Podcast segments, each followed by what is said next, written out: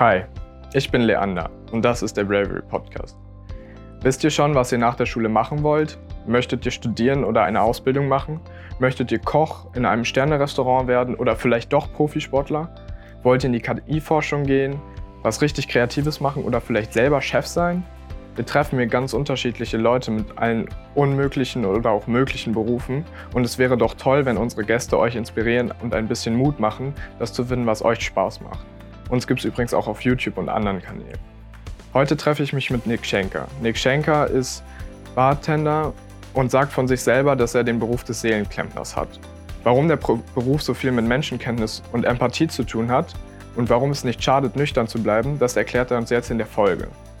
Wo andere vielleicht im Supermarkt oder im Büro oder in der Bank oder in der Bäckerei arbeiten, arbeite ich mit betrunkenen Menschen. Und das fast jeden Tag. Ich selber an der Bar würde niemals trinken. Das ist ein absolutes No-Go und das erwarte ich von meinen Mitarbeitern genauso, dass an der Bar während der Arbeit nicht getrunken wird. In meinem Fall wollte mein Vater unbedingt, dass ich den akademischen Weg gehe. Siehe da, ich habe BWL studiert, fünf Jahre lang. Bin immer noch nicht zum Schluss gekommen. Ich hätte noch weitere fünf Jahre wahrscheinlich gebraucht, weil im Hinterkopf immer war, ich muss meinen Vater glücklich machen. Aber irgendwann kam der Zeitpunkt, wo ich gedacht habe, nein, ich muss jetzt mich glücklich machen. Nick zeigt uns auch, wie man ganz coole Drinks ohne Alkohol mixen kann. Und wenn ihr die Bilder dazu sehen wollt, schaut ihr am besten mal bei YouTube rein. Jetzt aber viel Spaß mit der Podcast-Folge. Hi Nick. Hi Leander, grüß dich. Wir haben jetzt ja circa so 17 Uhr an einem Dienstagnachmittag. Das ist ja jetzt nicht unbedingt die typische Zeit für einen Barkeeper. Was machst du denn sonst so um die Uhrzeit an solchen Tagen? Ähm, ja, das ist äh, ganz spannend, dass du das fragst, weil viele gehen immer davon aus, weil ich ein Barkeeper bin, dass ich A, am Wochenende arbeite, B, in Clubs oder Diskotheken und äh, C, nur nachts arbeite. Und ähm, in Wirklichkeit ist es so, das Thema Bartending ist ja sehr, sehr breit gefächert. In meinem Fall, ich habe ein Cocktail-Catering und wir sind sehr, sehr spezialisiert auf Firmenkunden, also Fashion-Kunden, ähm, ja, Autohäuser, überall, wo irgendwo getrunken wird. Und die finden eher unter der Woche statt und eher tagsüber tatsächlich. Also Daydrinking ist äh, scheinbar ein Thema. du hast ja gerade schon das Thema Diskotheken angesprochen. Heißt, du arbeitest, wenn andere feiern zum Beispiel. Wie findest du das? Ist das, ist das cool? Ist das nicht cool? Was hältst du davon? Äh, ja, also das höre ich tatsächlich auch sehr häufig oder habe das sehr oft schon ähm, erlebt, dass mich das Leute fragen. Tatsächlich stört es mich gar nicht, weil ähm, ja, das, das, diese Frage impliziert ja schon, dass es so irgendwie ein, ein Arbeiten müssen ist. Und ich glaube, wenn man seinen Beruf liebt, dann ist es ein Arbeiten dürfen. Und ich habe da Spaß dran und das macht mir überhaupt nichts. Also im Gegenteil, wenn andere feiern und äh, ich vielleicht der Grund bin, dass es denen noch besser geht oder dass ich so die Untermalung bin des Abends, dann äh, erfreue ich mich daran. Ja, das ist doch cool. Dann brauchst du gar nicht so was wie ein Tipp, um abends dann in Schwung zu kommen und um in die Bar richtig gut energetisch aufgeladen zu sein? Oder hast du selber für dich einen Tipp, was du eine Routine, die du machst abends? Ähm, ich, äh, es wäre jetzt gelogen, wenn ich jetzt sagen würde, ich, ich habe da so eine, so eine Routine oder äh, mach was oder meditiere oder äh, trink mir einen oder so. Das mache ich auf keinen Fall. Ähm, nein, ich glaube, das Geheimnis ist tatsächlich, dass ich das gefunden habe, was mich wirklich glücklich macht und man spricht ja immer von Work-Life-Balance, ja. Und wenn man nicht arbeitet, dann hat man Freizeit und umgekehrt. Und bei mir verschwindet diese Linie einfach. Also es gibt nicht wirklich dieses Arbeiten und Freizeit haben, sondern es, ist irgendwie, es fühlt sich irgendwie immer an wie Freizeit. Oh, das ist, das hört sich super an. So was will ich auch am Ende haben. Das wirst du mit Sicherheit. Kommen wir zum ersten Klischee über Barkeeper. Du sagst es ja auch über dich selber, dass der Barkeeper der Seelenklempner vom Beruf ist. Ähm, was sagst du dazu? Ja, da ist äh, definitiv was dran. Ähm, es ist natürlich nicht jeder Gast so. Die meisten Gäste kommen ja in Gesellschaft. Äh, die seltensten Fälle hast du, dass jemand wirklich alleine kommt, aber es kommt auch trotzdem vor. Und man merkt ja direkt, ob, egal ob Mann oder Frau, äh, an die Bar kommt, um entertained zu werden oder ein Gespräch anzufangen oder vielleicht, ich nenne es immer downloaden, äh, die wollen einfach sag ich mal, ihre Sorgen oder das, was sie bedrückt, einfach mal ablassen. Und dafür ist, ist ein Bartender auch da, äh, um einfach ein guter Zuhörer zu sein, um den oder derjenigen Person das Gefühl zu geben, hey, ich bin für dich da, fühle dich, fühl dich wohl, fühle dich wie zu Hause. Und ähm, deswegen sage ich immer, du musst in diesem Beruf einfach Menschen auch mögen oder lieben. Ja, wenn, du, wenn du ein Menschenhasser bist, dann hast du an der Bar eh nichts zu suchen. Du hast jetzt die eine Aufgabe der Seelenklempner schon vorgestellt. Was macht man denn sonst so noch als Barkeeper oder Bartender? Ja, ich sag mal so, neben, neben dem eigentlichen Handwerk, was ja auch Spaß macht, du hast ja, du bist ja ständig in Bewegung. Ähm, und, und es macht auch wirklich Spaß, gerade wenn es wirklich die Bude brennt. Du hast drei, vier Reihen hinter der Bar und die Leute wählen mit Kohle und ähm, wollen bedient werden. Das, das gibt mir irgendwie auch so einen Kick, ja, dass du ständig da in Bewegung bist, die Zeit verfliegt wie, wie sonst was. Ähm, das Gegenteil wäre ja, wenn du an der Bar stehst und, und es passiert gar nichts. Und das, das ist so der Albtraum für mich. Ne? Ich brauche immer die Bewegung, ich brauche die Interaktion mit den Menschen. Aber du siehst einfach unheimlich viel. Und wenn wir ganz ehrlich sind, es ist ja an der Bar auch oftmals viel Alkohol im Spiel. Ja, also es fließt ja Alkohol. Das heißt, wo andere vielleicht im Supermarkt oder im Büro oder in der Bank oder in der Bäckerei arbeiten, arbeite ich mit betrunkenen Menschen und das fast jeden Tag. Und ähm, das hat einfach was. Ja, also ich sage immer, ähm, Alkohol ist der Spiegel der Seele. Ja, da, da kommt so das, der, der innere Charakter raus. Manchmal ist es schön, was man sieht, manchmal nicht so. Aber das finde ich einfach unheimlich spannend. Und da kommen dadurch gerade sehr, sehr viele schöne, interessante Gespräche zustande. Ja, du hast es schon erwähnt, es fließt Alkohol in Mengen. Nächstes Klischee, Barkeeper müssen mittrinken oder um sind nicht immer, immer nüchtern oder trinken mit. Was was ist deine Meinung? Also, ich muss an dieser Stelle immer wieder sagen, Alkohol ist gleichzeitig auch Gift. Äh, natürlich macht die Dosis oder die Menge äh, macht das Gift, aber ähm, man muss es mit Respekt angehen und Vernunft. Und wenn man, vorausgesetzt man ist im richtigen Alter, äh, sich dazu entscheidet, Alkohol zu trinken, dann muss man das wirklich sehr bewusst machen und es geht eher um den Genuss. Ja, ich äh, kaufe mir auch keinen teuren Wein, um ihn mir dann aus der Flasche irgendwie literweise reinzuschütten, sondern ich mache es vielleicht zum Essen, zum besonderen Anlass und es geht da wirklich um Nuancen, um Geschmäcker. Und auf deine Frage zurückzukommen, ich selber an der Bar würde niemals trinken. Das ist ein absolutes No-Go und das erwarte ich von meinen Mitarbeitern genauso, dass an der Bar während der Arbeit nicht getrunken wird. Das ist für mich genau das Gleiche wie ähm, wenn du in der Bank arbeiten würdest und im Büro fängt einer äh, 12 Uhr mittags an, sich einen Gin Tonic reinzuzwitschern würde, glaube ich, der Filialleiter auch nicht so berauschend finden. Ähm, wir sehen hier ja schon direkt vorne einiges Gerät. Ähm, möchtest du mir vielleicht mal die Barausstattung vorstellen ja. und äh, ob es irgendwelche speziellen Mixtechniken gibt als Barkeeper? Also, was wir hier haben, ist so ein, sag ich mal, ein Basisset, äh, ja, was eigentlich so zu Hause oder für die Homebar ganz gut passt. Ich starte einfach mal mit dem Shaker. Das wäre ja das, das Können Wichtigste. wir auch direkt mal benutzen, wenn wir gleich. Kann man gleich, trinken. ja. Ähm, Im Grunde genommen gibt es ja ganz viele äh, verschiedene Formen. Ich bin ein absoluter Fan von diesen sogenannten Tintin-Shakern.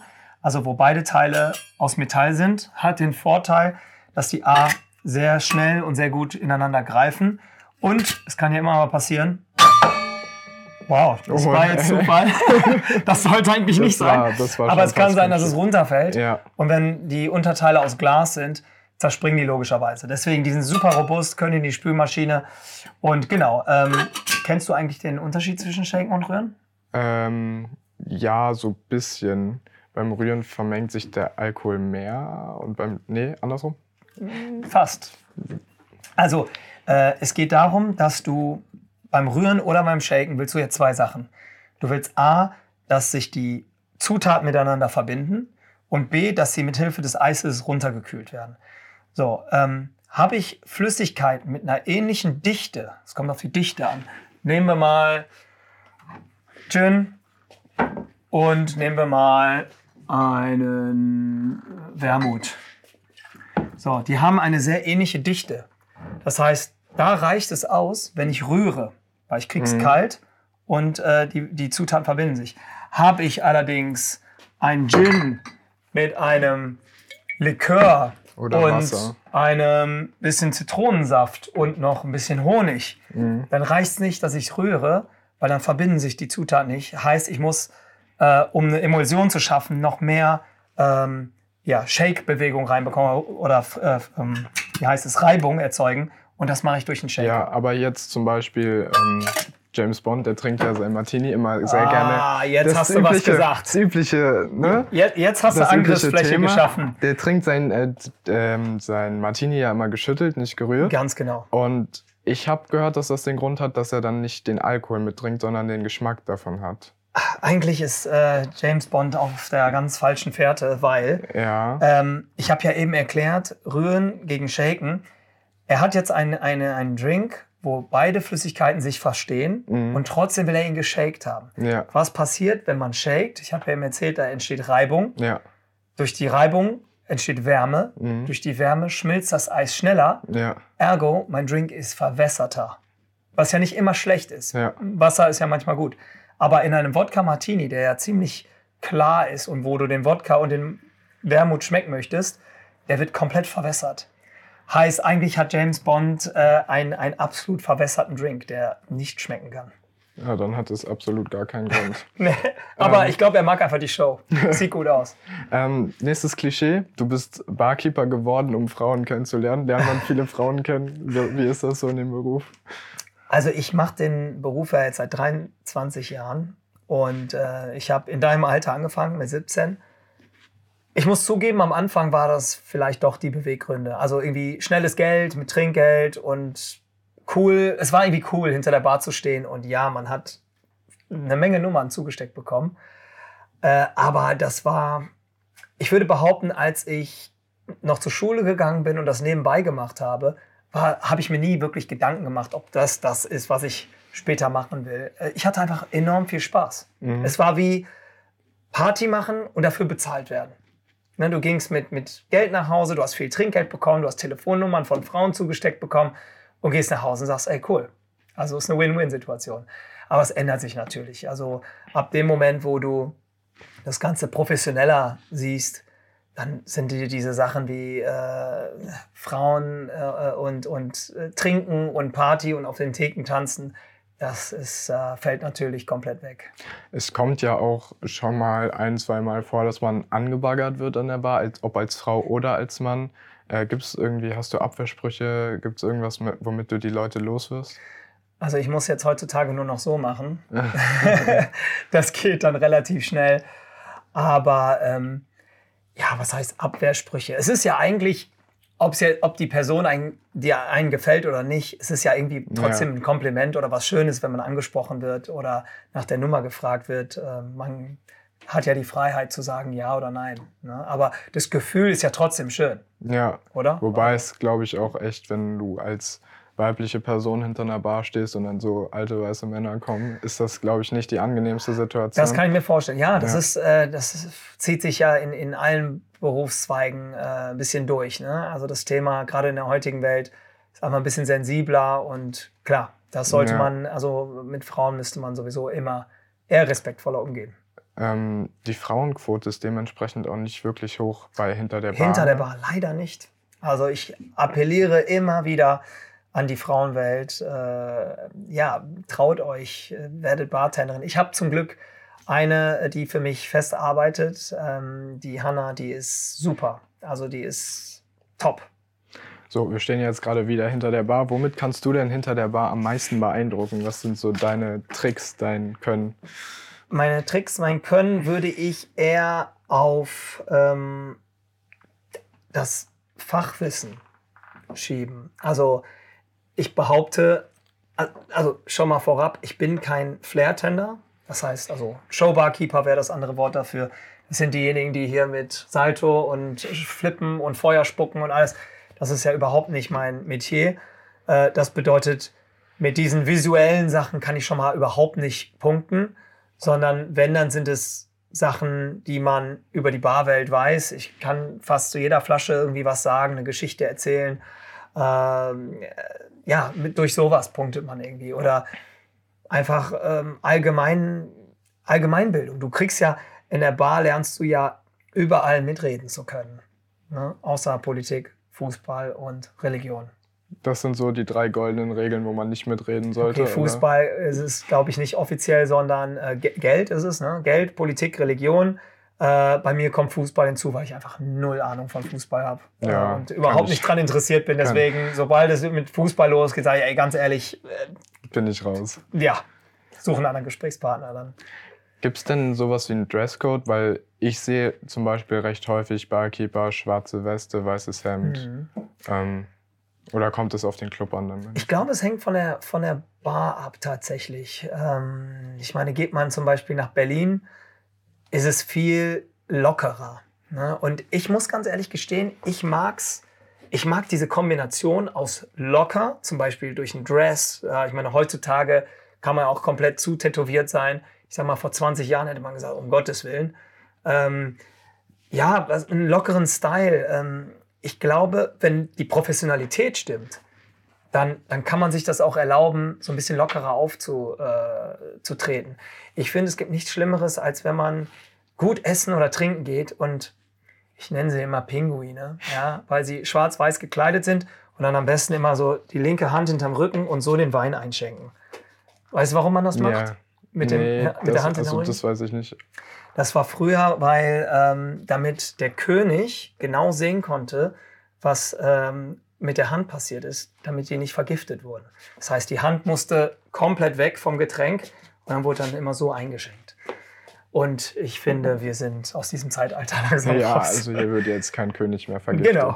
Äh, jetzt sind sehr häufig in dem Gespräch die Begriffe Bartender und Barkeeper geflogen. Gibt es da ja. einen Unterschied? Es gibt einen äh, minimalen Unterschied. Es ist ganz witzig, dass du das fragst, weil selbst bei den Bartendern und Barkeepern äh, in der professionellen Ebene wird es einfach alles so in einen Topf geschmissen und manchmal wird das Wort, manchmal das andere verwendet.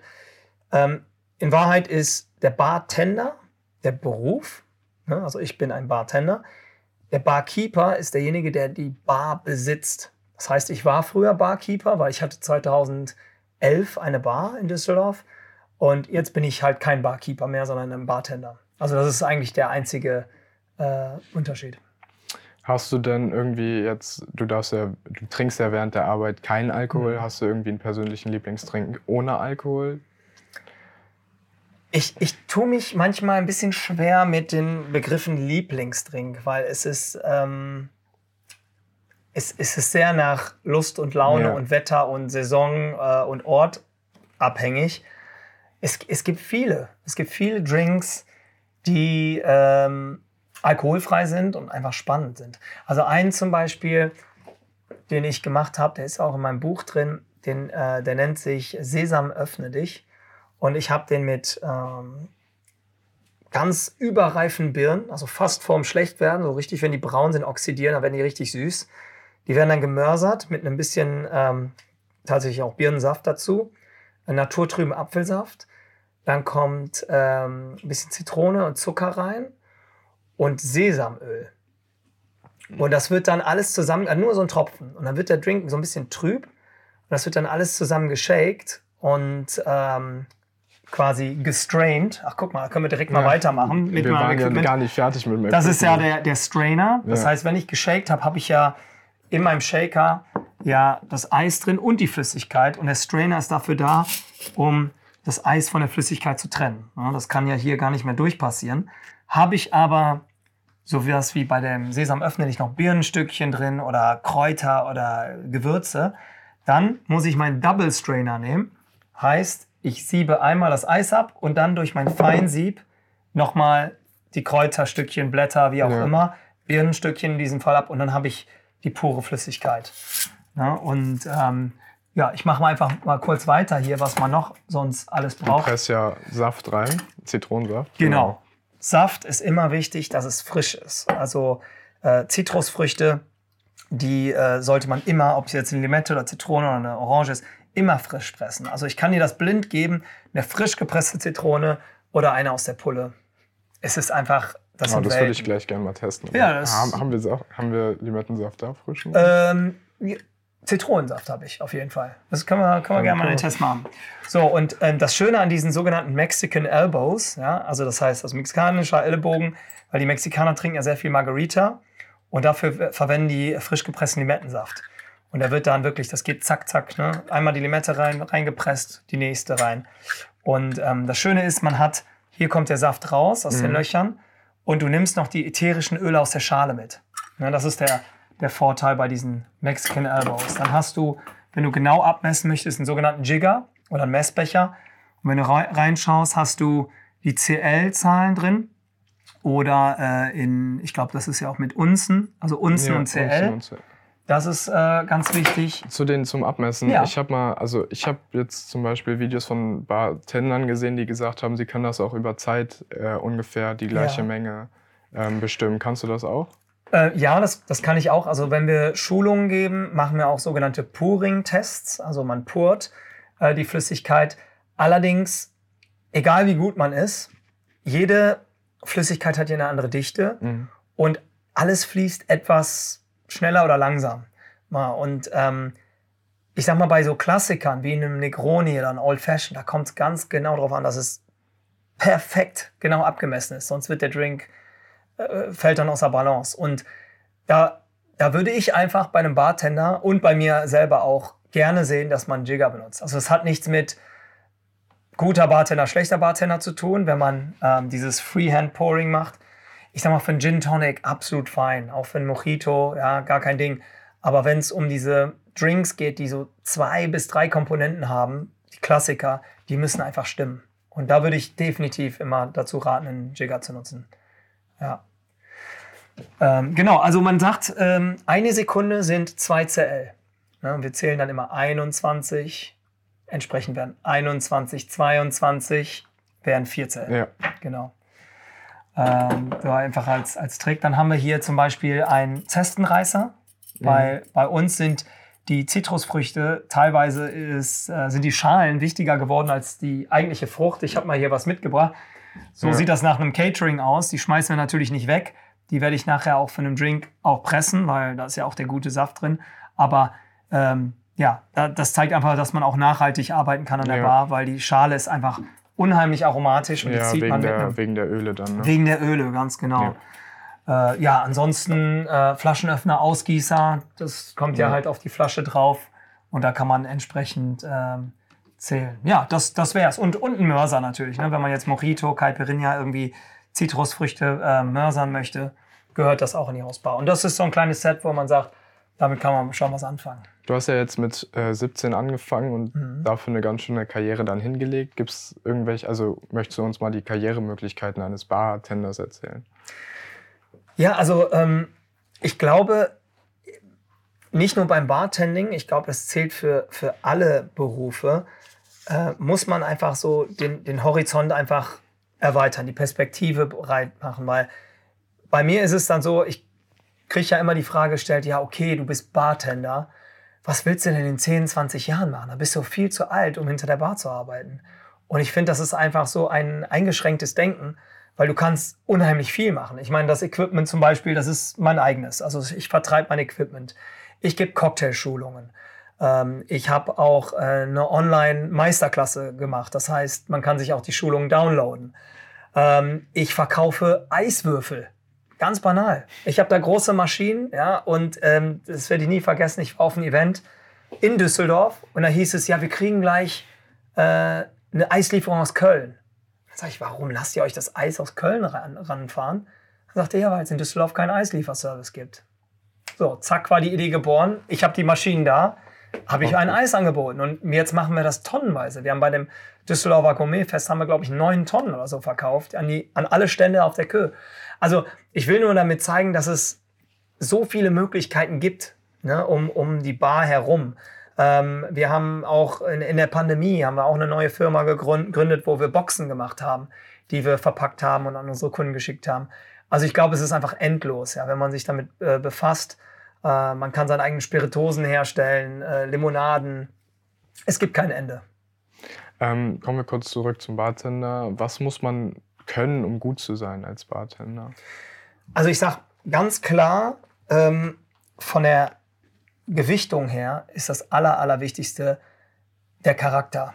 Und ähm, für mich ist es so, ich möchte keine Schulzeugnisse sehen.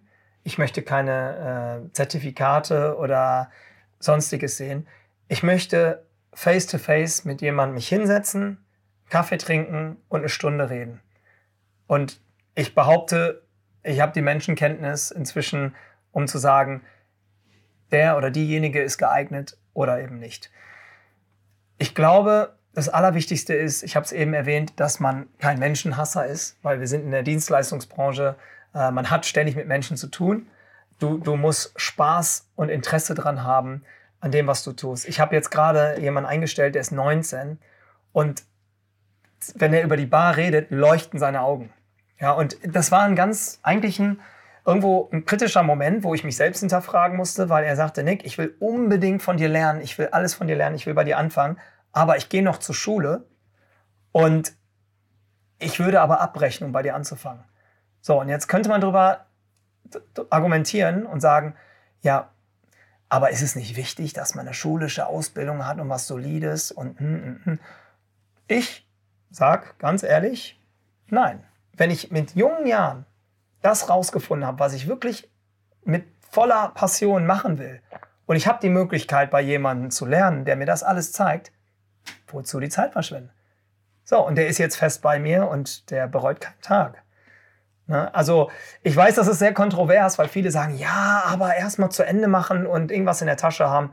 Ich habe selber mein, mein Studium nach fünf Jahren abgebrochen, um letztendlich das zu machen, ähm, was ich leidenschaftlich gerne am Wochenende hobbymäßig gemacht habe. Und ich bereue auch keinen Tag. Hat sich ja auch sehr gut entwickelt.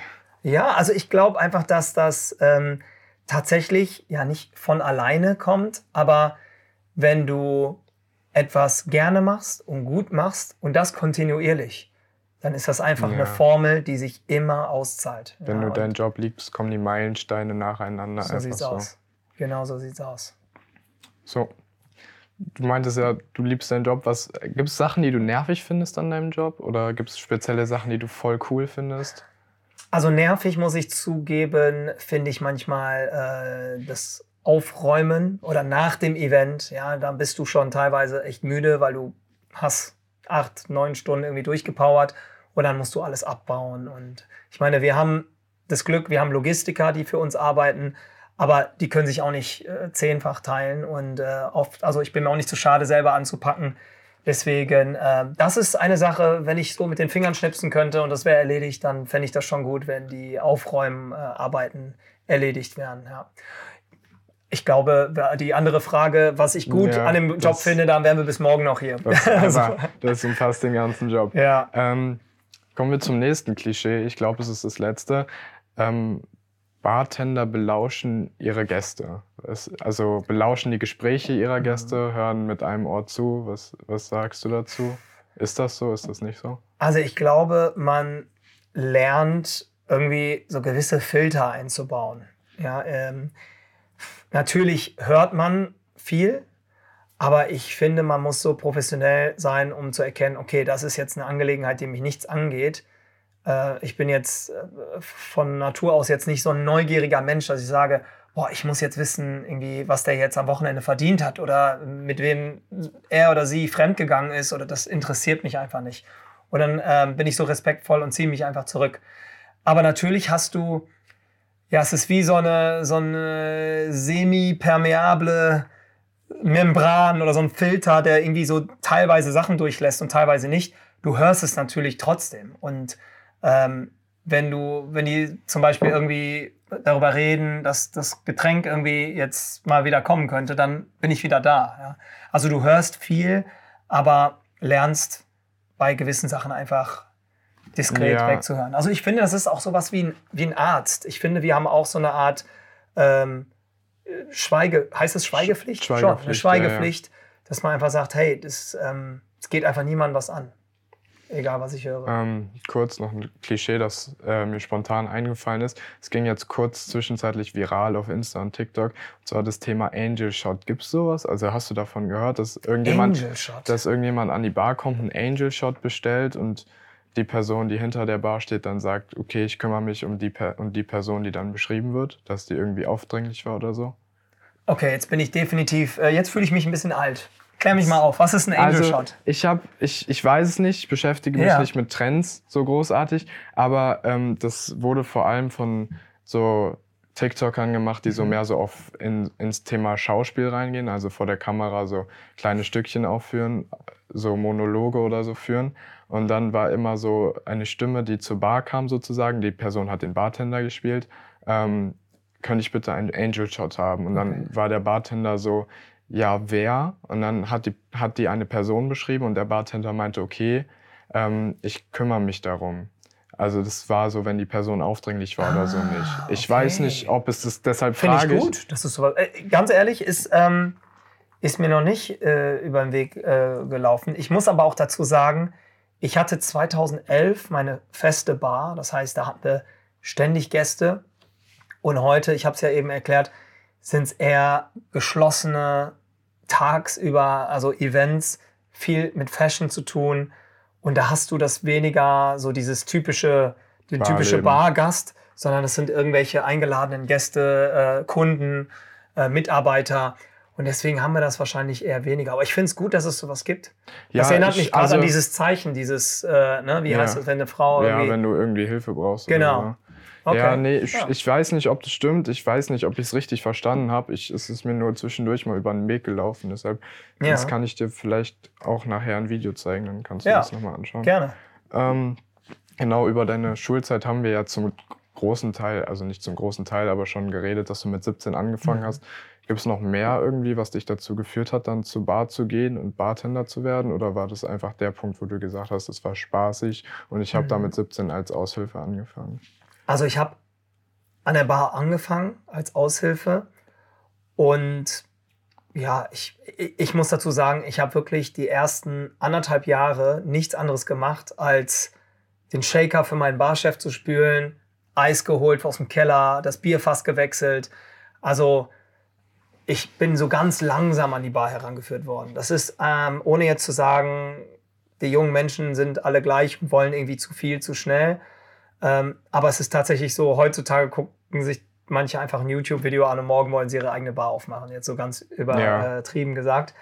Es war ein sehr langsam, langsamer Prozess. Und ich hatte 2001, hatten wir ein sehr gutes Jahr in der Bar, wo ich gearbeitet habe. Und unser Chef hat gesagt, so, als Bonus kriegt ihr jetzt einen Cocktailkurs gespendet.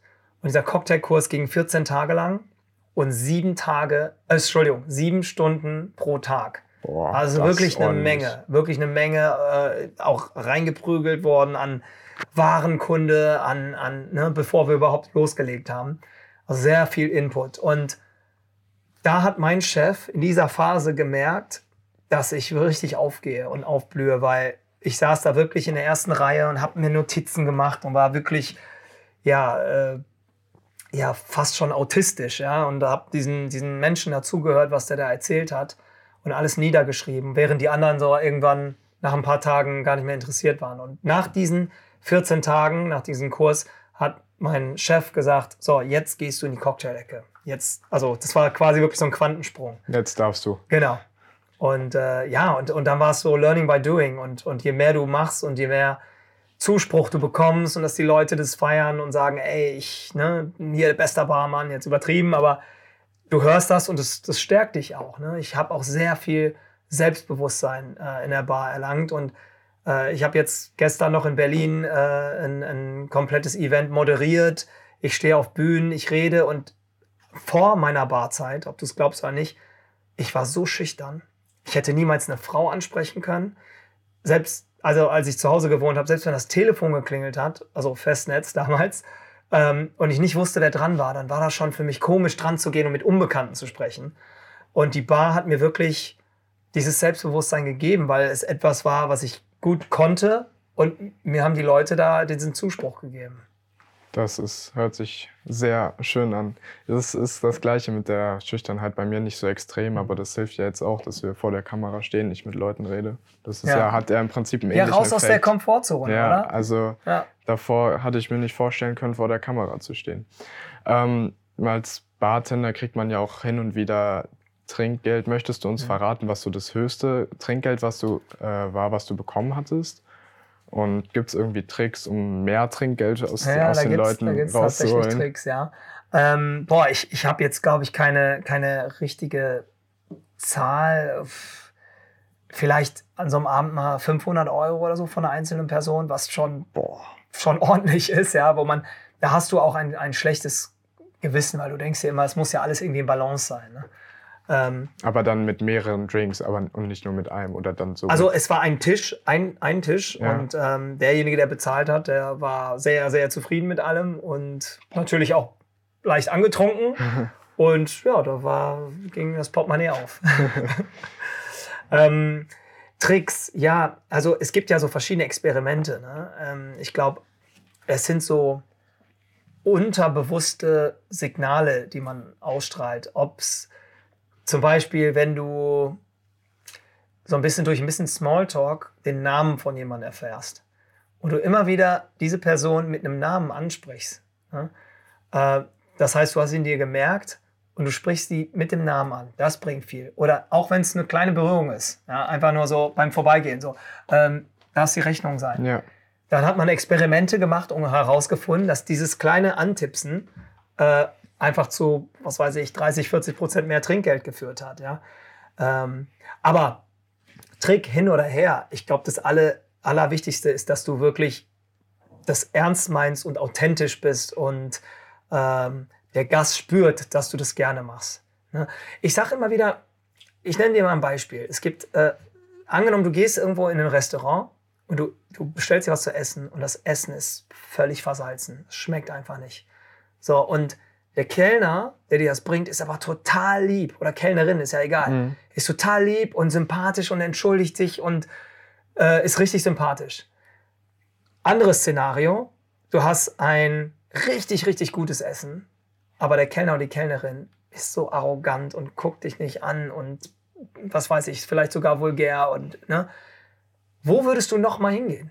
Ja, in das Restaurant mit dem netten Kellner. So. Weil der kann ja im Endeffekt nichts für das Essen. Wenn er es weitergegeben genau. hat in die Küche, dann kümmert die sich darum. Ganz genau. Und, und der, der, arrogante Kellner würde sowas nicht mal weitergeben. Eben. Und, und das, das ist der Beweis, ja. Du, du ähm, musst, also du musst mit Menschen einfach ja. connecten. Und ähm, das ist meiner Meinung nach das, das große Geheimnis und auch vielleicht so mehr Trinkgeld, einfach so eine Art zu versprühen. Ähm, du hast ja vorhin schon von deiner Moderation jetzt am Wochenende in Berlin gesprochen. Mhm. Ähm, du bist Unternehmer, bist Autor, warst im Fernsehen. Was, was ist das alles und wie, wie bist du dazu gekommen?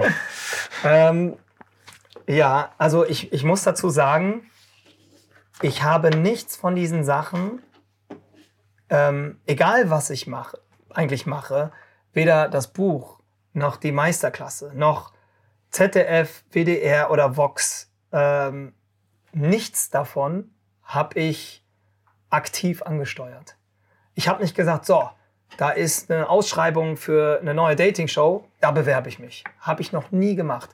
Sondern ähm, es sind Sachen eher auf mich zugekommen. Die sind nicht auf mich zugeflogen gekommen und es war nicht Glück, aber die sind aktiv auf mich gekommen und nicht umgekehrt. Und der Grund ist, ich sage immer wieder, mit jedem Job oder Auftrag, den du machst, hinterlässt du einen Fußabdruck. Egal ob positiv oder negativ.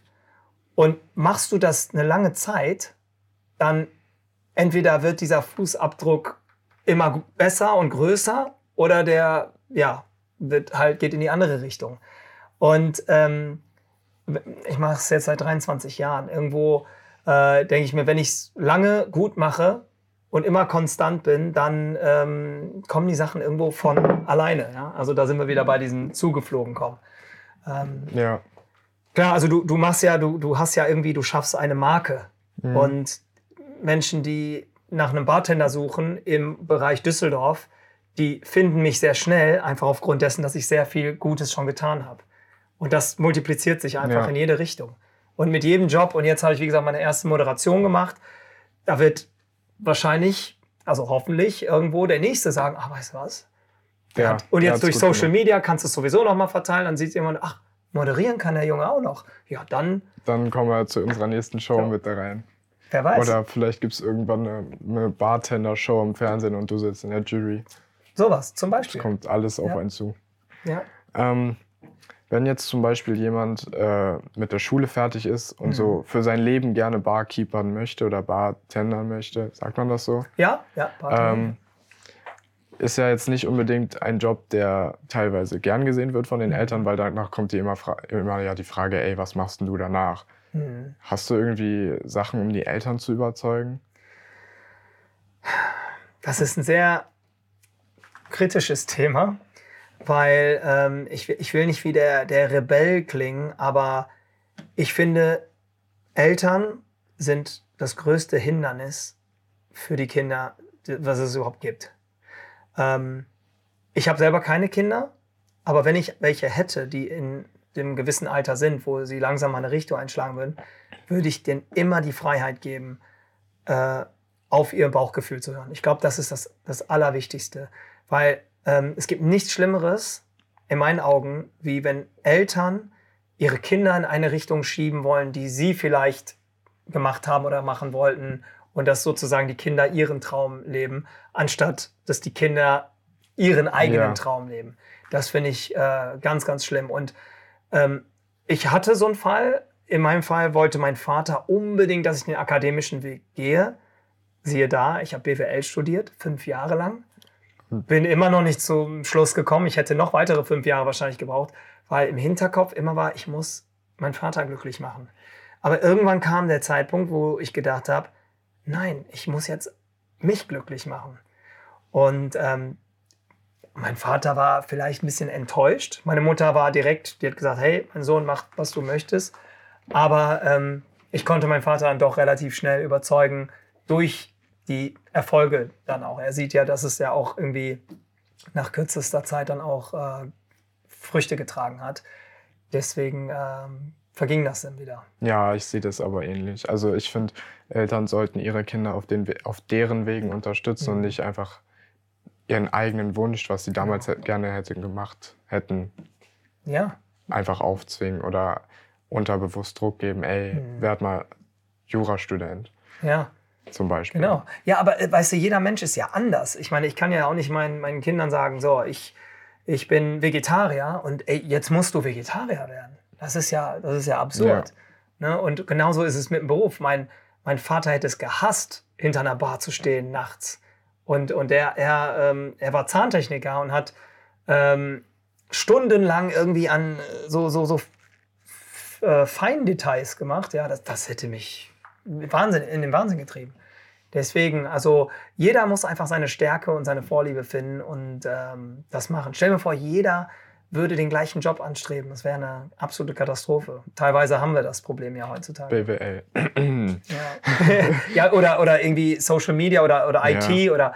Ne? Ja. Wer, wer will denn heute noch Han- Handwerk machen, was richtig ist? ja, eigentlich niemand, auch wenn teilweise sagt man ja, Handwerk ist der goldene Boden. Ja. Also wenn ich noch mal jung wäre und Talent, Talent hätte, würde ich wirklich irgendwie irgendwann in, ins Handwerk gehen. Ne? Schreinerei oder Dachdecker werden oder so. So, wir kommen jetzt aber auch so langsam mal zum Ja. Ende des Interviews äh, fast durch. Möchtest du irgendeinen Tipp, hast du einen Tipp für unsere Zuschauer, die jetzt fertig mit der Schule werden, Tipp fürs Leben oder so? Am liebsten direkt in die Kamera. Puh, also der Tipp fürs Leben in einem Satz ist natürlich schwierig, aber ich kann es nicht oft genug sagen. Man muss irgendwann lernen, mehr auf seinen Bauch zu hören und weniger auf äh, Konventionen oder das, wo man reingeschoben wird. Ob es jetzt von Seiten der Schule äh, ist oder von den Eltern oder Freunden. Ich glaube, das ist die größte Herausforderung, wirklich herauszufinden, was man wirklich will und dann an sich zu glauben. Und dann ist alles möglich. Super. Danke für das Interview. Es hat Gerne. voll Spaß gemacht. Es hat mir nur noch Ja. mehr Lust auf den Beruf des Bartenders gemacht. Ähm, wir sind jetzt durch mit dem Interview. Ich würde sagen, wir mixen gleich noch einen Drink. Und ja. damit sind wir weg. Tschüss. Ciao! Ich hoffe, euch hat die Folge genauso viel Spaß gemacht wie mir. Wenn ja, lasst doch gerne eine gute Bewertung da und schreibt uns mal, für welche Berufe oder Richtungen ihr euch noch so interessiert oder für welche Leute ihr spannend findet. Entweder halt über Instagram oder per E-Mail an wunsch at braveryreports.de. Vielen Dank fürs Zuhören. Ich freue mich aufs nächste Mal. Euer Leander.